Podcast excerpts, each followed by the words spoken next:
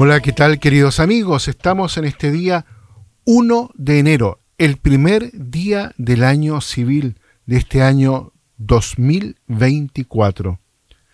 Y les deseo a cada uno de ustedes un bendecido año nuevo, en sus hogares, con sus familias, con sus seres queridos. Hoy día la iglesia, en este primer día del año, celebra la solemnidad de Santa María, la Madre de Dios, y también la Jornada Mundial de Oración por la Paz. En estas ambas celebraciones, en realidad celebramos siempre a Cristo, el Hijo de Dios, nacido de la Santísima Virgen, y nuestra verdadera paz. Y hoy me quiero referir especial, y hoy me quiero referir especialmente a la primera lectura donde habla de la bendición ahí en Números capítulo 6. Y especialmente el Señor muestre su rostro y les conceda la paz. Porque en realidad el tema del rostro y de los rostros a la luz de la palabra de Dios es un, no solamente un tema importante, significativo, sino que eh, crucial. Nosotros hemos escuchado en la primera lectura tomada del libro de los números, como lo decíamos recién, como también en el, Salmo responsorial, algunas expresiones que contienen justamente la metáfora del rostro referida a Dios. El Señor ilumine su rostro sobre ti y te conceda su favor. El Señor tenga piedad y nos bendiga, ilumine su rostro sobre nosotros Conozca la tierra tus caminos y todos los pueblos tu salvación, decimos en el Salmo 66. El rostro es la expresión por excelencia de la persona, lo que hace, o mejor dicho, lo que la hace reconocible. A través del rostro, nosotros mostramos sentimientos, pensamientos, intenciones del corazón.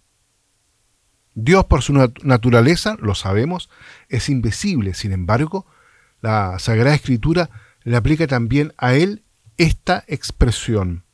Mostrar el rostro es expresión de su misericordia, de su benevolencia, de su ternura. Por eso el libro del Éxodo dice, el Señor hablaba con Moisés cara a cara, como habla un hombre con su amigo. Y también a Moisés el Señor promete su cercanía con una expresión muy particular. Mi rostro caminará contigo y te dará descanso.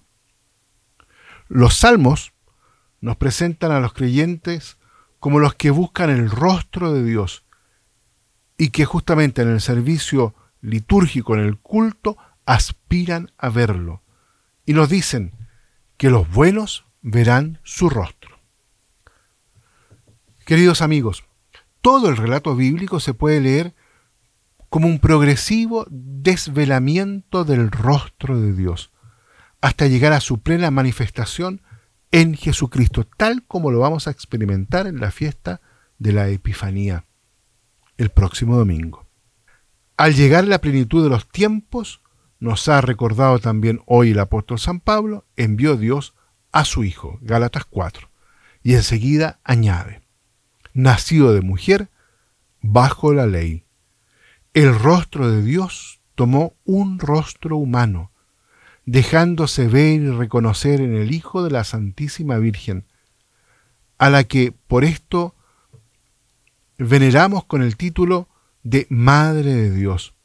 Ella, que conservó en su corazón el secreto de la maternidad divina, fue la primera en contemplar el rostro de Dios hecho carne en el pequeño fruto de su vientre. La madre tiene una relación muy especial, única y en cierto modo exclusiva con el hijo recién nacido. El primer rostro que el niño ve es el de su madre. Y esta mirada es decisiva para su relación con la vida, consigo mismo, con los demás y con Dios y también es decisiva para que pueda convertirse en un hijo de paz. Fíjense, queridos amigos, que en la, en la iconografía bizantina, la tradición bizantina, se encuentra la llamada imagen de la Virgen de la ternura, que representa al niño Jesús con el rostro apoyado, mejilla con mejilla, un rostro apoyado en el de la madre. El niño mira a la madre y ésta nos mira a nosotros, casi como para reflejar hacia el que observa y reza la ternura de Dios que bajó en ella del cielo y se encarnó en aquel Hijo de hombre que lleva en brazos. En este icono mariano podemos contemplar algo de Dios mismo, un signo del amor inefable que lo impulsó a dar a su Hijo unigénito. Pero ese mismo icono nos muestra también en María el rostro de la iglesia, que refleja, que está invitada a mostrar sobre nosotros y sobre el mundo entero la luz de Cristo. La iglesia naciente, la cual llega a todos los hombres, la buena noticia. ¿Cuál? Ya no eres esclavo, eres hijo. Muy bien, queridos amigos. Entonces, en este día, este primer día del año, fiesta de la Santísima Madre de Dios, los quiero invitar para que contemplemos una imagen de la Virgen y podamos darnos cuenta y darle gracias el regalo que ella nos ha hecho. Ella ha presentado al mundo humanamente el rostro de Dios. Pidamos esa gracia a la Virgen en este día. Que Dios los bendiga a todos y a cada uno.